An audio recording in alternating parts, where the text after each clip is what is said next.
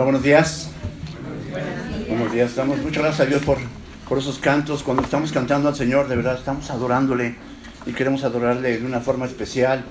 El Señor es el sustentador de nuestra vida. El Señor nos guarda todo, todas las mañanas, todos los días. El que nos permite estar hoy aquí. Estamos hoy aquí porque un, un día domingo Él resucitó. Él resucitó de la tumba, nos, nos dio esperanza, nos dio vida eterna y nos dio la posibilidad de poder venir a reunirnos.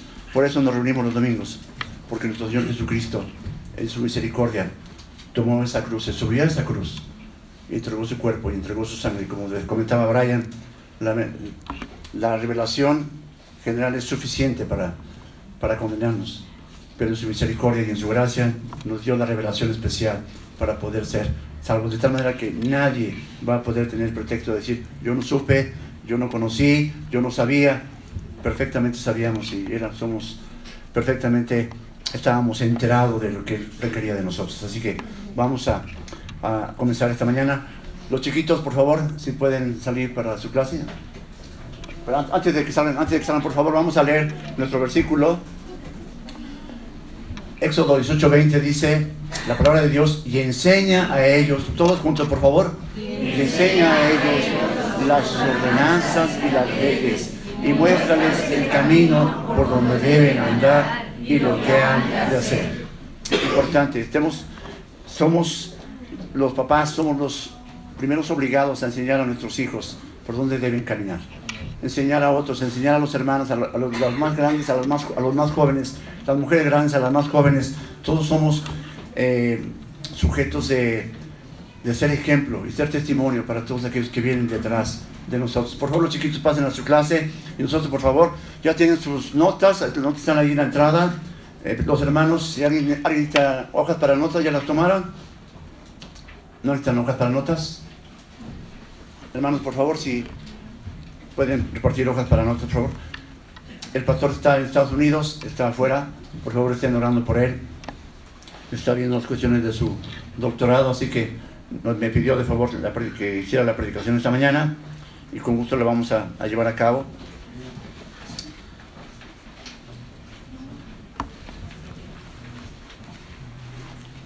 Si alguien necesita notas.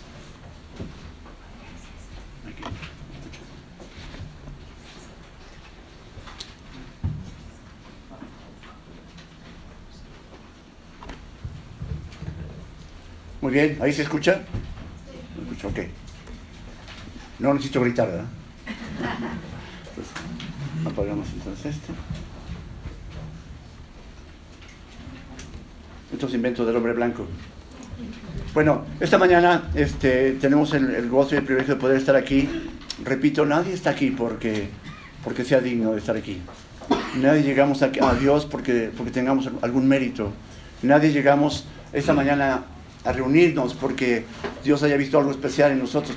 Totalmente lo opuesto, dice la palabra de Dios, porque lo vil del mundo escogió Dios, lo insensato, lo que no es, para deshacer lo que es, de tal manera que nadie se pueda jactar en su presencia. Estamos aquí solamente porque Dios, en su misericordia y en su gracia, decidió llamarnos a cada uno de nosotros, decidió llegar a nuestras vidas, que tocar a nuestra puerta, escuchar su palabra, quebrantar nuestro corazón, abrir nuestro entendimiento y poder derramar su gracia sobre cada uno de nosotros. Esta mañana les invito a ir a, a sus Biblias. El texto es Mateo 6, 19 al 21. Son tres versículos que parece una, una predicación pequeña, pero contiene un trasfondo muy, muy grande. ¿Por qué? Porque la palabra de Dios siempre nos confronta con, con nuestra vida. ¿Qué estamos haciendo? ¿Qué es lo que estamos haciendo mal delante de Dios? ¿Qué es lo que estamos haciendo incorrectamente delante de sus ojos? ¿Y qué es lo que estamos haciendo bien? Pero el Señor esta mañana quiere hablar a nuestro, a nuestro corazón y te invito a que estemos haciendo esto. La predicación se, yo la he titulado ¿Dónde está puesto nuestro corazón? ¿Dónde está puesto nuestro corazón? Esta mañana estamos comenzando un año nuevo, estamos comenzando todos con la ilusión de que este año sea mejor que el anterior.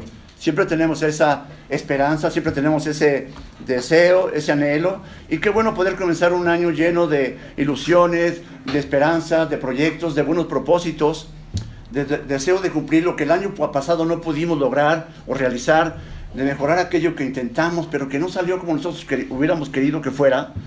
Qué bueno poder tener la, la oportunidad de comenzar otra vez, de retomar todas aquellas cosas que dejamos inconclusas, de poder quitar todo aquello que estorba nuestra relación con Dios, aquello que no sirve, aquello que nos separa de Dios, aquello que lo ofende, para poder poner nuestras vidas en las cosas que son verdaderamente importantes, agradables a Dios y procurar hacer su voluntad. El salmista decía en el Salmo 143, Señor, enséñame a hacer tu voluntad porque tú eres mi Dios.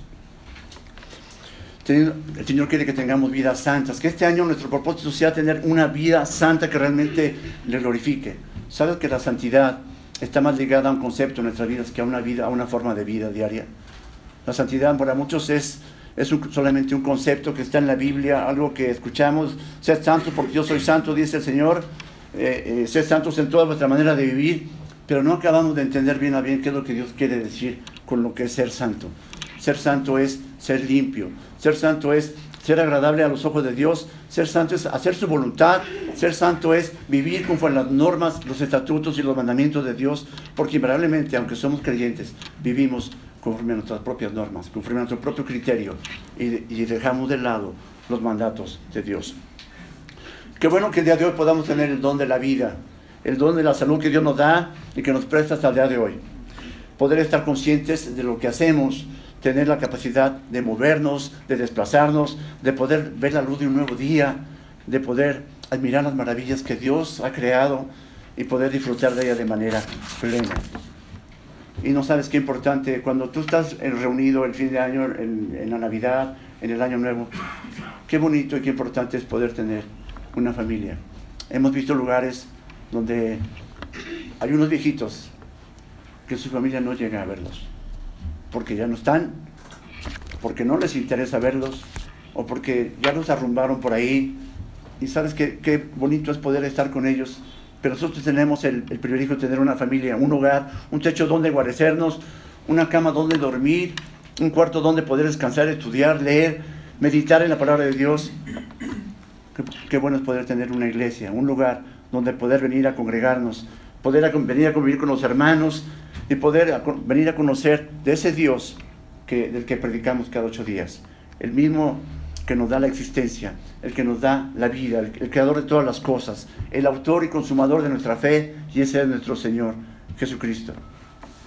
Y, qué bueno que tengamos todas esas cosas en nuestro corazón. ¿Quién de aquí hizo buenos propósitos para este año? ¿Quién, quién anota sus propósitos de, para comenzar el año? ¿Alguien hace eso? Muchos hacemos eso, algunos hacen eso. Anotamos, este año quiero hacer esto, mejorar en esta área, eh, trabajar, leer más mi Biblia, quiero este, meditar más en la palabra de Dios, quiero hacer a lo mejor un estudio, eh, quiero llevar devocionales ahora a la casa, quiero hacer muchas cosas, pero eso es bueno que tengamos todas estas cosas en nuestro corazón, es loable, es importante, es adecuado, es, es bueno, pero la pregunta que surge necesariamente es, ¿dónde está puesto mi corazón? ¿Dónde está puesto tu corazón esta mañana? ¿Qué es lo que perseguimos? ¿Qué es lo que queremos? ¿Qué es lo que buscamos? ¿Hacia dónde estamos apuntando nuestras fuerzas, nuestras energías? ¿Hacia dónde estamos mirando y poniendo nuestros ojos para el futuro que Dios nos permita tener, si es que Dios nos lo permite? ¿Qué buscamos cuando venimos a la iglesia? ¿Qué buscamos cuando venimos cada ocho días a escuchar la palabra de Dios? ¿Pensamos solamente en el aquí y el ahora? ¿Pensamos en lo, temporal, lo pasajero, o pensamos en la eternidad que nos aguarda al lado de Dios? ¿En qué pensamos? Cada uno de nosotros tiene su propia respuesta y no necesitamos decirla, pero podríamos pensar en que un día Dios va a tomar nuestras vidas, ya sea que, que nuestra vida se agote en esta tierra, ya sea que Él regrese y venga por su iglesia y que nos tome. La cosa es, ¿dónde vamos a pasar la eternidad? ¿Al lado de Él? ¿En la gloria con Él? ¿O separado de Él en un lugar que se conoce como el lago de fuego, donde el fuego nunca se apaga, donde el gusano nunca muere y donde la peor tragedia que le puede pasar a una persona es estar separado para siempre de la presencia de Dios. A veces nos aterra escuchar de, de ese lugar de llamado infierno, pero eso no es nada comparado con dejar de sentir la presencia de Dios. Un día, estamos en la época de la gracia, vivimos en la época de la iglesia y de la gracia, Pero un día esa gracia se va a terminar. El Señor va a regresar por su iglesia, la va a tomar, eso se llama el rapto. Viene el rapto, entonces la iglesia se va a ir con el Señor y la única luz que tenía el mundo se va a ir, se va a ir con Él. El mundo va a quedar en oscuridad. Y entonces, ser salvos ya no va a ser gratis, ya no va a ser por gracia, te va a costar la vida, le va a costar la vida a todos aquellos que no quisieron tener nada que ver con Dios, que no aceptaron a los hijos. Y entonces la pregunta es, ¿qué estamos haciendo? Este año, qué bueno que tengamos buenos propósitos, qué bueno que tengamos buenos deseos, qué bueno que estemos enfocados en hacer muchas cosas que Dios nos permite hacer. Pero lo principal, lo que debemos estar meditando siempre es, ¿estoy realmente en el camino correcto hacia Dios? ¿O me estoy yendo por el camino incorrecto? ¿Dónde tengo puesto mi corazón? Es como cuando vamos a la escuela y llegamos y llegamos y escuchamos y escuchamos en la primaria, llámese secundaria, llámese preparatoria, universidad, eh, especialidad, maestría, doctorado, y estamos llegando a escuchar cada ocho días o nos sentamos en esa misma banca de siempre y escuchamos lo que dice el pastor, escuchamos lo que dice la predicación, escuchamos lo que dice la palabra de Dios y cuando salimos de aquí lo dejamos fuera de nuestra vida. Cuando estamos en el mundo nos olvidamos de lo que escuchamos el domingo. Cuando estamos en el trabajo y empezamos a hablar como la gente que está a nuestro alrededor, estamos ignorando la palabra de Dios. Cuando estamos haciendo cosas incorrectas allá afuera, Dios no se agrada en eso. Nuestra vida tiene que ser congruente con lo que decimos Somos creyentes, somos cristianos, somos seguidores de Cristo, debemos vivir y debemos andar como Cristo anduvo. Él es nuestro ejemplo máximo. Sería una lamentable pérdida de tiempo venir a la iglesia y no aplicar lo que aprendemos. No tendría sentido. Yo no creo que alguien vaya a, la universidad, tenemos jóvenes universitarios aquí o de prepa, yo no creo que vayan a la prepa para no aprender nada. Vamos con la intención de aprender. Y, no solamente aprender, sino aplicar lo que aprendemos. Un ingeniero aplica sus conocimientos de ingeniería, un licenciado aplica sus conocimientos de derecho, un médico aplica sus conocimientos de medicina y así sucesivamente. Un creyente debe aplicar su conocimiento de Dios y ser luz y ser la sal de la tierra. Es lo que Dios quiere que hagamos. La Biblia nos va a orientar mucho esta mañana acerca de lo que es, dónde está puesto nuestro corazón. Por favor, abran sus Biblias en Mateo 6, 19 al 21 y van a leer por favor conmigo, pero antes permítanme orar. Bendito Padre Celestial, te damos muchas gracias porque esta mañana nos, nos hablas a través de tu palabra, Dios, como siempre. Tu voz está escrita, Señor, en nuestras mentes, en nuestros corazones, pero queremos que esta mañana resuene fuertemente tu voz en, en nuestros corazones para que podamos, Señor, serte agradables y para que podamos servirte de una manera especial. En el nombre precioso de Cristo Jesús te lo pedimos y te damos gracias. Amén.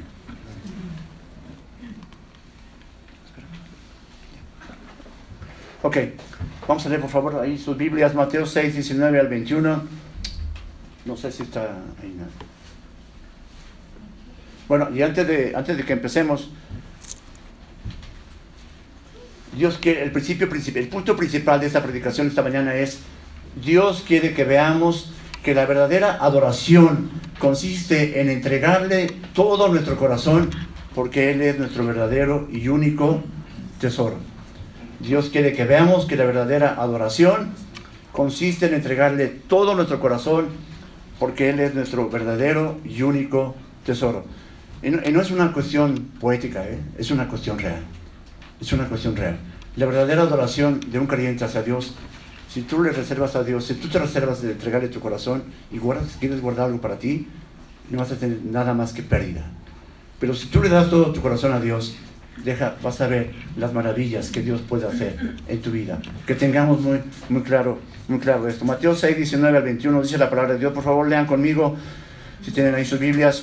Dice 19, no os hagáis tesoros en la tierra, donde la polilla y el orín corrompen y donde ladrones minan y hurtan, sino haceos tesoros en el cielo, donde ni la polilla ni el orín corrompen, y donde ladrones no minan ni hurtan, porque donde esté vuestro tesoro, allí estará también vuestro corazón.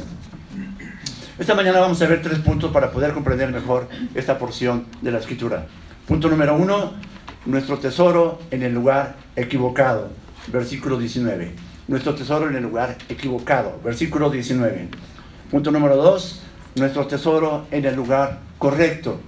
Nuestro tesoro en el lugar correcto, versículo 20.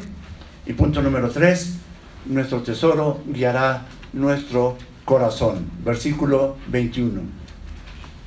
Y ya vimos que cuál es nuestro punto principal. Esto debe quedar muy claro para que realmente, si es que realmente queremos llegar a tener una verdadera comunión con el Señor, es de suma importancia comprender esto, porque implica la diferencia entre la vida y la muerte, entre la vida y la muerte eterna, la condenación eterna. Así que abramos nuestros oídos espirituales esta mañana para que podamos entender el mensaje que Dios tiene para nosotros esta mañana. Y vamos rápidamente con nuestro primer punto. Nuestro tesoro en el lugar equivocado. Versículo 19. No os hagáis tesoros en la tierra donde la polilla y el orín corrompen y donde ladrones minan y hurtan. Lo primero que tenemos que ver en esta porción de la escritura es que está dentro del contexto de uno de los sermones más fabulosos que haya dado jamás el Señor Jesucristo cuando estuvo aquí en la tierra.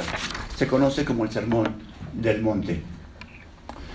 Desde luego que todo lo que predicó el Señor Jesucristo es, sumamente importante y sumamente maravilloso cuando estuvo aquí en la tierra. Lo que dijo a través, lo que dice a través de su palabra es sumamente importante.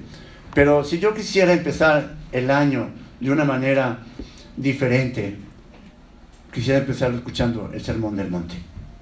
En el Sermón del Monte el Señor establece el estándar que Él quiere para sus seguidores, para sus hijos, para todos aquellos que escuchan y están dispuestos a seguirle los que escuchan su palabra y que la quieren poner en práctica. El Sermón del Monte nos habla de una verdadera justicia, de una verdadera adoración y de, una verdadera, de un verdadero juicio. En el capítulo 5, capítulo 6, capítulo 7 de Mateo podemos encontrar el Sermón del Monte. Nos habla de una relación de intimidad, nos habla de una relación que comienza en lo secreto, en, en lo íntimo, donde nadie te ve, donde eres tú mismo, donde no hay que tener disfraces, donde no hay que tener máscaras. Dice, le decía a los fariseos, y ustedes cuando oren no hagan sonar trompetas y se paren en la esquina para ser vistos de los hombres, sino entra a tu, cámara y allí en un secreto, ora a tu Padre, y tu Padre que ve en un secreto te recompensará en público. Y cuando ayunes, no, no demudes tu rostro y, y, aparentes que ayunaste para que la gente te vea.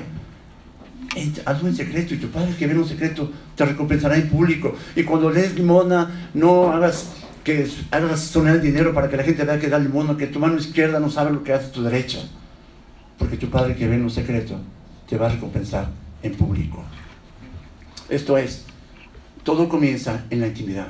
Todo comienza en una relación verdadera con Dios, donde no tienes que impresionar a nadie, sino solamente tienes que tratar de ser agradable delante de los ojos de Dios. No perdamos de vista esto porque es sumamente importante. El Sermón del Monte es uno de los sermones más majestuosos que existen en la Biblia, que Dios Señor Jesucristo, y yo te invito a que en casa lo, después lo leas con calma y lo, y lo medites.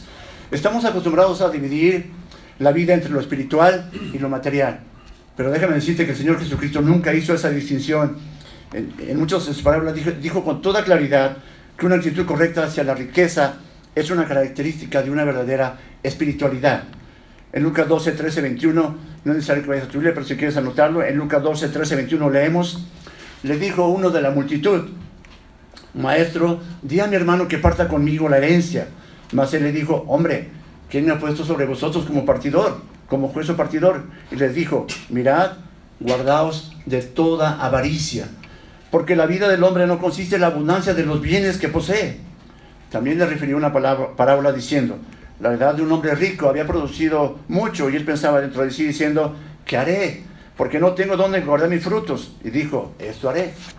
Derribaré mis graneros, los edificaré mayores y allí guardaré todos mis frutos y mis bienes y diré a mi alma, alma, muchos bienes tienes guardados para muchos años. Repósate, come, bebe, regocíjate. Pero Dios le dijo, necio esta noche vienen a pedirte tu alma.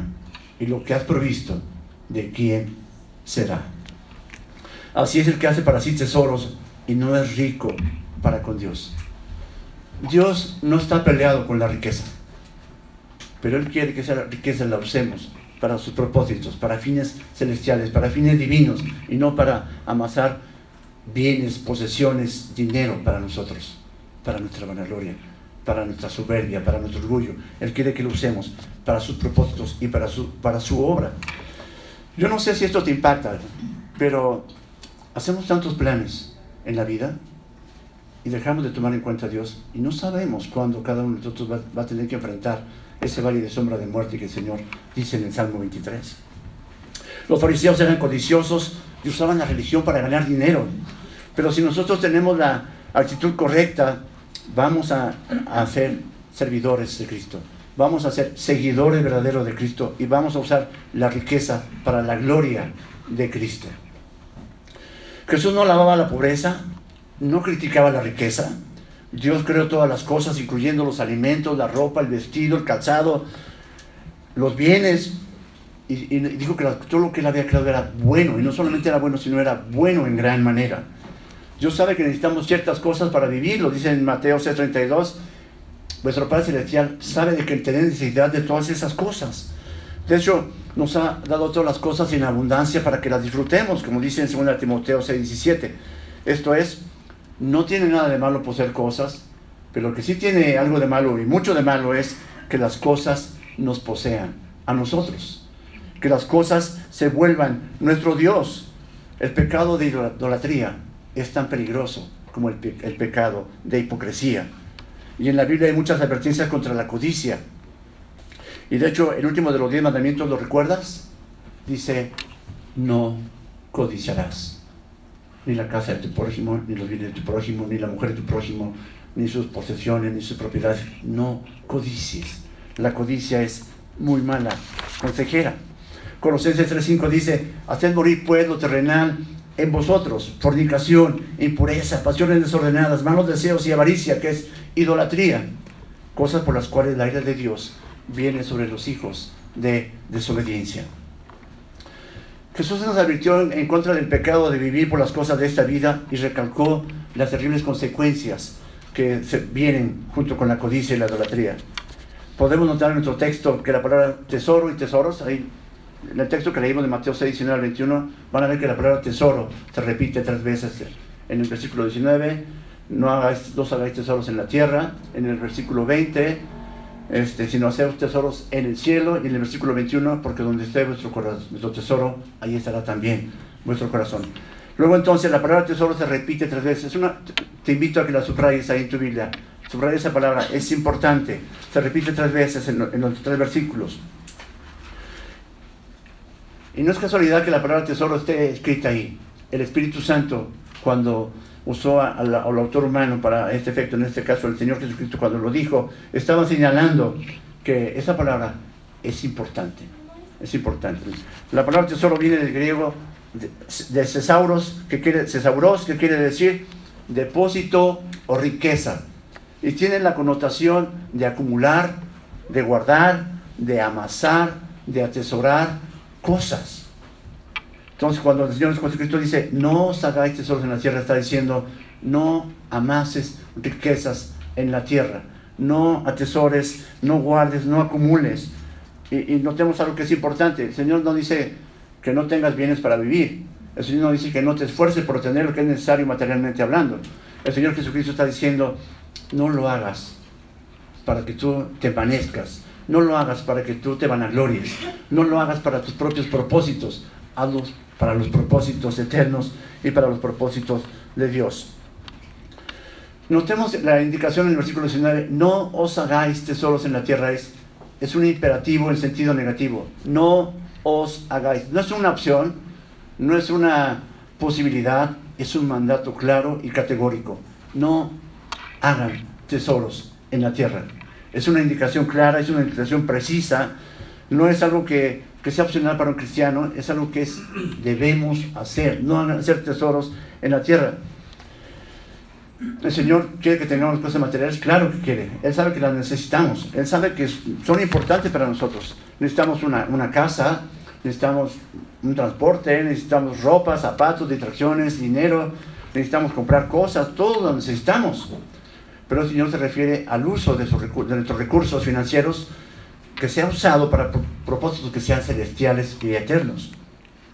No solamente con el afán de enriquecernos, de alimentar nuestra avaricia, nuestra codicia, nuestro ego, nuestra soberbia, no enriquecernos para que la gente nos vea y para que diga, ¿ya viste qué carrazo trae el, hermano que se sienta allá atrás? ¿Cuál hermano? El, fortachón, el que, que está ahí. O, o ya viste que el hermano que toca la guitarra aquí al frente hasta tira la pierna cuando estamos tocando para que le vean sus tenis Nike. O, el hermano del cajón que le da hasta más duro para que le vean el relojazo que traen, que trajeron los reyes. O sea, parece, parece, parece cosa de, de, de, eh, risa. Pero la verdad es que muchos de nosotros tenemos la codicia habitando dentro de nuestros corazones. ¿A quién no le gusta traer un, buen carro? ¿A quién no le gusta tener una buena casa? ¿A quién no le gusta traer el, último iPhone este, 15X Revolution, el que flota en el aire cuando contestas? No sale, ¿verdad? Pero, pero es importante, o sea, realmente la codicia está metida en el centro de nuestro corazón. Todos la tenemos. Porque si no existiera la codicia, el Señor nunca hubiera dicho, no codiciarás. Y aunque suena, suena chusco, le decimos suena resolver, pero el pecado de la codicia, de la avaricia, siempre está a la puerta. Siempre está tocándote.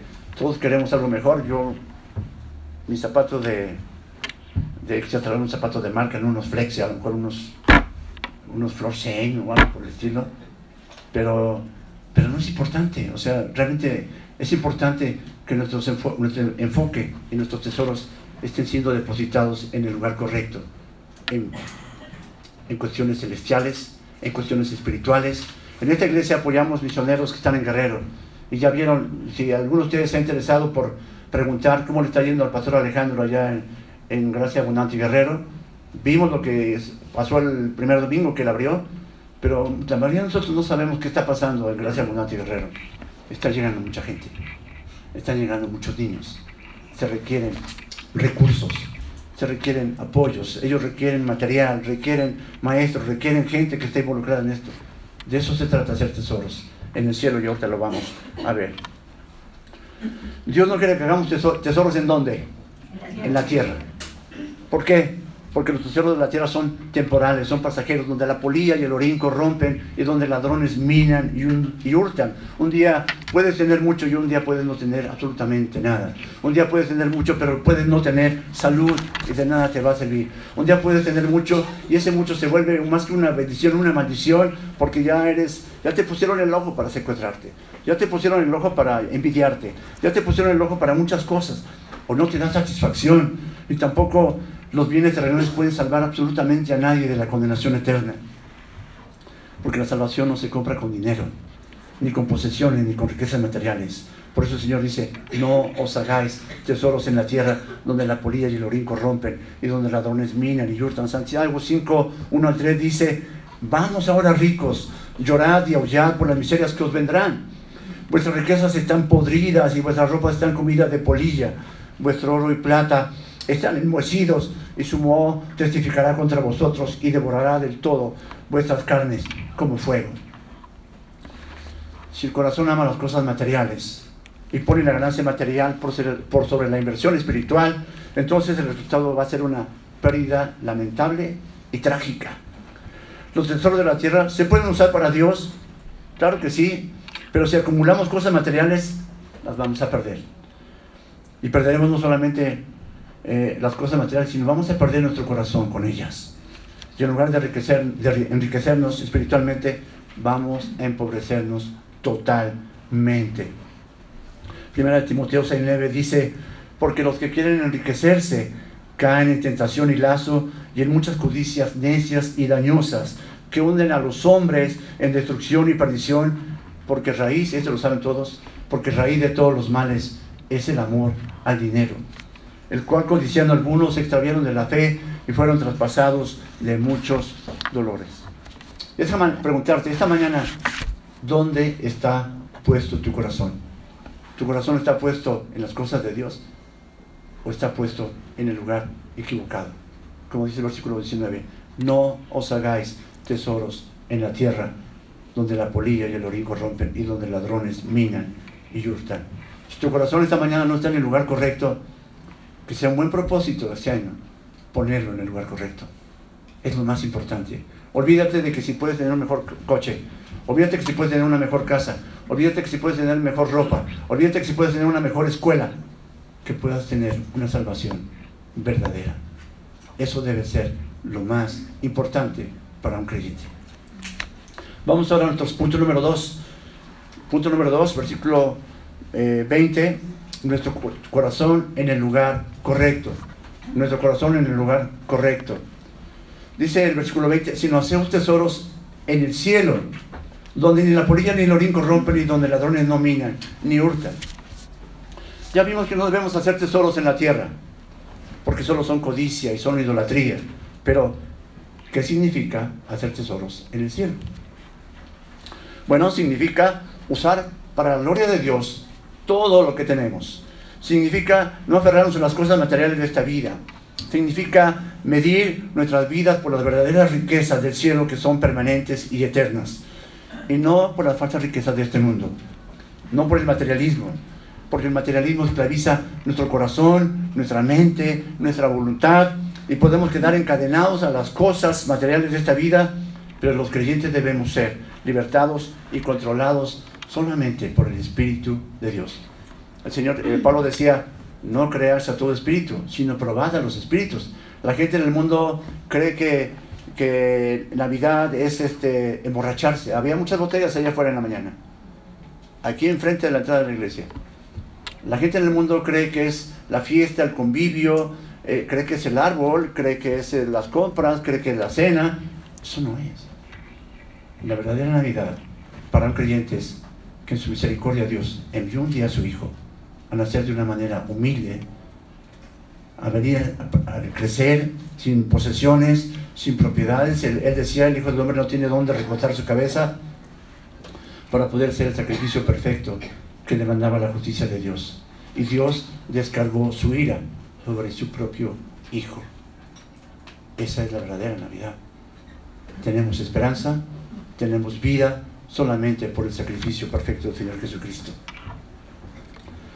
La riqueza esclaviza nuestro corazón, nuestra mente, y la palabra de Dios con frecuencia usa el ojo. Cuando tú lees el Sermón del Monte y lees enseguida lo que estamos leyendo ahí en, Mateo 6, habla del ojo. Si tu ojo es maligno, todo tu cuerpo estará lleno de tinieblas, pero si tu ojo es maligno, tu cuerpo estará lleno de luz.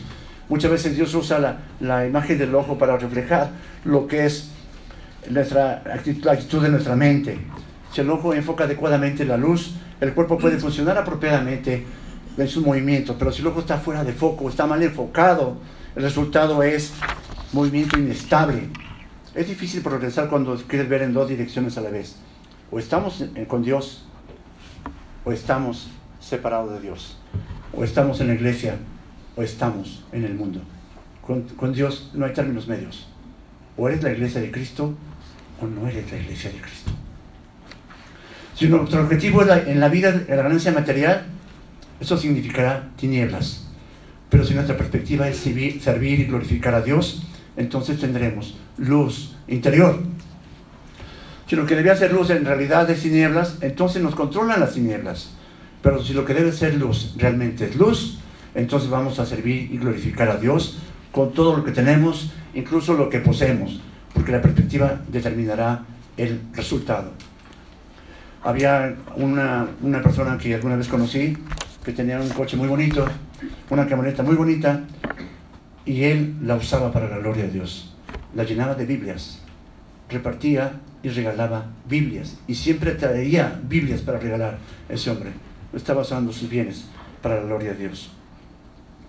Colosenses 3, 1 y 2 dice, si pues habéis resucitado con Cristo, buscad las cosas de arriba donde está Cristo sentado a la diestra de Dios poner la mira en las cosas de arriba, no en las de la tierra. Toda la indicación de Dios es, pongan su mira en el lugar correcto, pongan su corazón en el lugar correcto, hagan tesoros en el cielo. Lucas 13:44 dice, además el reino de los cielos es semejante a un tesoro escondido en un campo el cual un hombre halla y lo esconde de nuevo y gozoso por ello va y vende todo lo que tiene y compra aquel campo. Los tesoros que hacemos en el cielo no se pierden. No los corrompen ni la polilla, ni el orín. Ladrones no los pueden robar, no los pueden menoscabar. El Señor Jesucristo dijo, mi Padre es mayor que yo y nadie los puede arrebatar de la mano de mi Padre. Recuerden que el ladrón no viene sino para matar, hurtar y destruir. ¿Y quién es el ladrón? Satanás. Él quiere robarte tu entendimiento para que vayas en pos de las cosas del mundo, para que no hagas tesoros en el, cielo, para que pierdas tu salvación. Probablemente la salvación no se pierde, para que la gente en conversa, que no es verdaderamente salva, no mire hacia la salvación que Cristo le ofrece. El apóstol Pablo lo dice de una manera majestuosa en Filipenses 3, 7 al 8. Pero cuantas cosas eran para mí ganancia, las he estimado como pérdida por amor de Cristo. Y ciertamente aún estimo todas las cosas como pérdida por la excelencia del conocimiento de Cristo Jesús, mi Señor, por amor del cual lo he perdido todo y lo tengo por basura para ganar a Cristo. El apóstol Pablo decía, si alguien tiene que gloriarse en la carne, yo más, hebreo de hebreos, de la tribu de Benjamín, circuncidado al tercer día, eh, en cuanto a la ley fariseo, era un hombre con una posición, con un estatus que le daba prestigio, que le daba cierta fama, cierta colocación, pero ese, todo eso lo tengo por basura para poder ganar a Cristo. Ojalá eso sea nuestro propósito para este año, que todo lo material lo tengamos por basura para poder ganar a Cristo. ¿Sabes que la salvación cuando es genuina no se pierde? Y que nos aguarda una vida eterna al lado de Dios y de nuestro Señor Jesucristo. Y eso necesariamente se traduce en una vida que quiere obedecer, servir, glorificar a nuestro Dios. De eso se trata, hacer tesoros en el cielo. La pregunta es, ¿realmente estamos con nuestro corazón en el lugar correcto y en la persona correcta? Yo te invito, no tienes que hacerlo aquí, pero allí en un secreto, hazte la pregunta. ¿Tengo mi corazón en el lugar correcto? ¿Estoy haciendo tesoros en el cielo?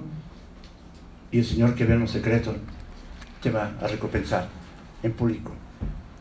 Pero surge otra pregunta importante también. Pero ¿cómo voy a poder darle mi corazón a alguien a quien no conozco? alguien que me resulta extraño. alguien con el que no tengo una relación de intimidad. Alguien con el que me la he pasado más tiempo ignorándolo que haciéndole caso. Alguien a quien tratamos de evitar porque siempre nos confronta con nuestro pecado. Para poder tener nuestro, nuestro corazón en el lugar correcto, necesitamos forzosamente conocer y amar a la persona correcta. Esto es, Cristo. Cuando tú tienes intimidad con alguien, es porque lo conoces. Le vas a poder entregar tu corazón a alguien que conoces, alguien a quien has tratado, alguien con el que tienes una relación constante. Cuando no, no vas a querer dar ni tu corazón, ni tus bienes, ni tu tiempo, ni absolutamente nada.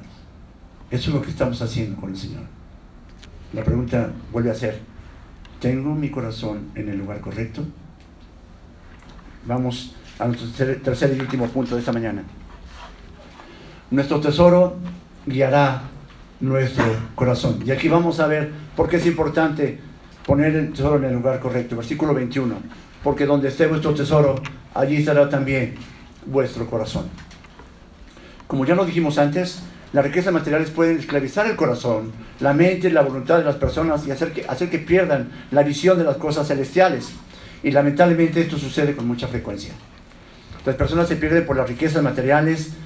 Pasa con toda la gente en conversa que cree que lo único que tienen en esta vida es que hay que aprovecharla, que hay que gozarla, que hay que explotarla al máximo. Y ese es un engaño del diablo. Sin embargo, pasa también con muchos creyentes o que se dicen creyentes. No sé si ustedes han leído, recuerdan el caso de Demas, que era compañero de Pablo. En, Corintios, eh, eh, Pablo dice, os saluda a Lucas y os saluda a Demas, mis compañeros. Pero ahí en primera, en la carta de Timoteo, segunda Timoteo, versículo 4, capítulo 4, versículo 10, dice, porque Demas me ha desamparado amando este mundo y se ha ido a Tesalónica. El corazón de Demas en realidad nunca estuvo con Dios.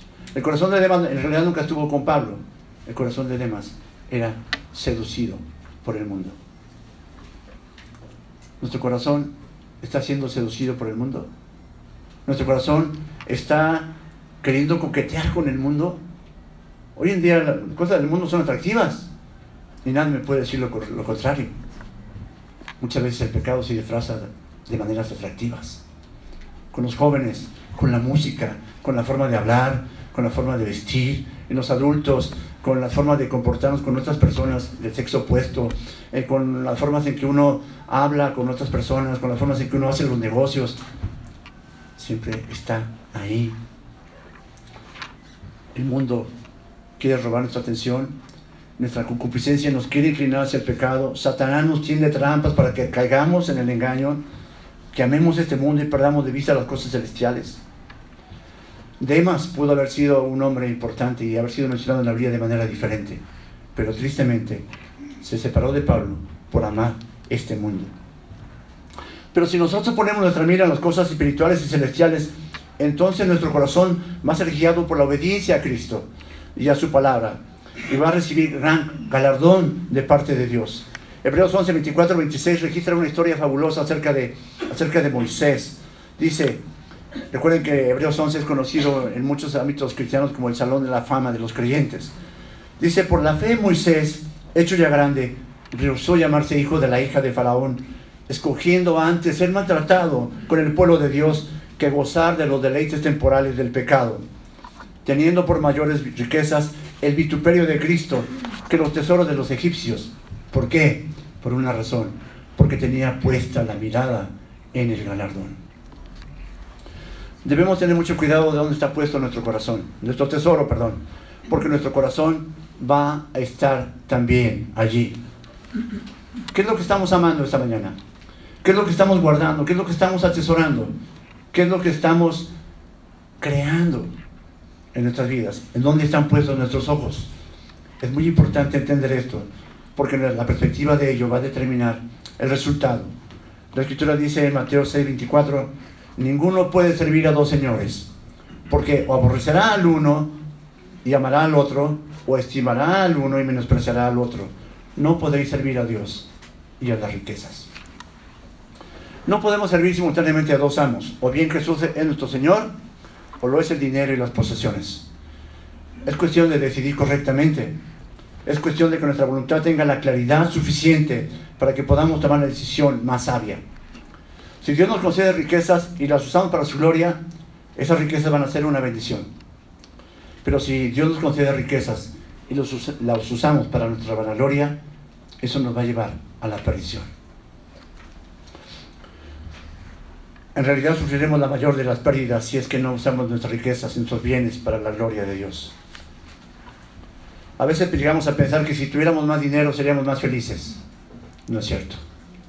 A veces llegamos a pensar que si tuviéramos más posesiones o una casa más grande, seríamos más felices. No es cierto. A veces llegamos a pensar que si tenemos mejor ropa, me va a ir mejor. No es cierto. A veces llegamos a pensar que si tenemos más gente que nos rodea por las cosas que tenemos, vamos a estar más llenos de amigos. No es cierto. No es cierto. La gente que te ama te va a amar, tengas o no tengas dinero. La gente que te aprecia va a estar contigo estés en las buenas o estés en las malas. La gente, la gente que realmente, para la que realmente eres importante, va a estar contigo en todo momento, porque en todo tiempo ama al amigo y es como un hermano en tiempos de angustia. Así que si eres un verdadero creyente, un verdadero seguidor de Cristo, tu tesoro va a ser poder estar un día al lado del Señor Jesucristo en la gloria eterna del cielo y tu corazón va a estar anhelando esto. Tu mirada debe estar puesta en el único lugar en el único camino que conduce al Padre, y esto es Jesucristo. Tu tesoro va a ser la promesa de que un día vamos a estar sentados con Él en el cielo y vamos a poder alabarle por la eternidad. Así que el Señor Jesucristo te invita hoy. Analiza si tu, tu corazón está en el lugar correcto, analiza si tu corazón está en el lugar incorrecto, porque donde esté tu tesoro, allí va a estar también tu corazón. Estás afanado por enriquecerte, por acumular riquezas, por hacerte popular, famoso, por tener poder. Déjenme recordarte que nada hemos traído a este mundo y nada nos vamos a llevar. El Señor Jesucristo, el Señor Pablo decía, así que teniendo sustento y abrigo, estemos contentos con esto. La escritura no nos dice que seamos conformistas, no estoy hablando de eso, sino que no nos afanemos tanto por las riquezas materiales que perdamos de vista que nuestro mejor propósito para este año debe ser poner nuestra mira en las cosas de Dios. En un velatorio nunca vas a encontrar un camión de mudanzas. Nadie se lleva nada por lo que tanto se afanó. Nadie, absolutamente nadie. A veces no te llevas, a veces vemos a la gente ya en, el féretro la ves con los ojos cerrados, con la boca cerrada, no sabes si siquiera se llevó su, su muela de oro. No se llevan absolutamente nada. Y estamos tan afanados por eso. El Señor Jesucristo cierra el, el capítulo 6 con un versículo majestuoso que dice, Mateo 6:33, mas buscad primeramente el reino de Dios y su justicia, y todas estas cosas que está hablando, alimento, vestido, casa, eh, habitación, todo eso, os serán añadidas y todas estas cosas os serán añadidas. Y déjame terminar con una, una, una parábola que el Señor Jesucristo dijo en Lucas 18, 18, es donde vemos la historia del joven rico, una enseñanza que el Señor dio. Dice así, un hombre principal le preguntó diciendo, Maestro bueno, ¿qué haré para heredar la vida eterna? Jesús le dijo, ¿por qué me llamas bueno? Ninguno hay bueno sino solo Dios. Los mandamientos sabes.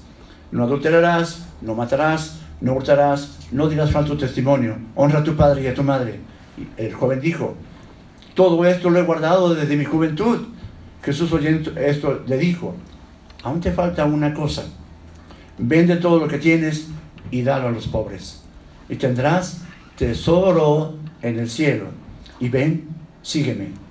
Entonces él oyendo esto, se puso muy triste porque era, porque era muy rico. Al ver Jesús que se había entristecido mucho, dijo, cuán difícilmente entrarán en el reino de Dios los que tienen riquezas. Porque es más fácil pasar un camello por el ojo de una aguja que entrar un rico en el reino de Dios. Y los que le oyeron esto dijeron, ¿quién pues podrá ser salvo? Él les dijo, lo que es imposible para los hombres es posible para Dios. Jesús sabía lo que había en el corazón de este hombre. Él decía que había guardado todos los mandamientos desde su juventud, pero Jesús lo confrontó con su verdadero Dios, con su verdadero corazón. Su corazón estaba puesto en las riquezas. De la misma manera, Dios, que es omnisciente, sabe dónde está tu corazón esta mañana. Sabe dónde está mi corazón esta mañana. Sabe dónde está puesto nuestra vista, nuestra esperanza de cada uno de nosotros esta mañana. En las personas, en los bienes o en el único que entregó su vida por nosotros. ¿Cómo aplicamos todo esto? ¿Cómo aplicamos todo esto a nuestras vidas? Bueno, Dios no está peleado con las riquezas. De hecho, las podemos usar para su gloria. Él nos las da, Él nos ha dado tantas cosas que tenemos. Podemos hacer inversiones celestiales, espirituales, eternas, como la propagación del Evangelio, como compartir a otros, como ayudar a otros, eh, ayudar a misioneros, ayudar a pastores, ayudar a iglesias. Pero, y como iglesia lo hacemos aquí. Pero esto es personal. Debemos reflexionar y recordar que nuestra vida es como neblina que se aparece por un poco de tiempo y luego se desvanece. ¿Y qué va a pasar cuando nosotros muramos? ¿Dónde ha estado nuestro corazón todo ese tiempo? ¿A dónde vamos a ir? ¿Cuál es nuestra esperanza? ¿Nuestra esperanza es firme o no? ¿El reino de Dios es importante para nosotros? ¿Realmente queremos ir al cielo donde está Cristo sentado a la diestra de Dios? ¿Qué estamos haciendo ahora? La invitación de esta mañana es, si tu corazón está puesto y tu tesoro está en el lugar equivocado, ponlo en el lugar correcto. Ponlo en el cielo. Porque donde esté tu tesoro, allí va a estar también tu corazón. Vamos a orar.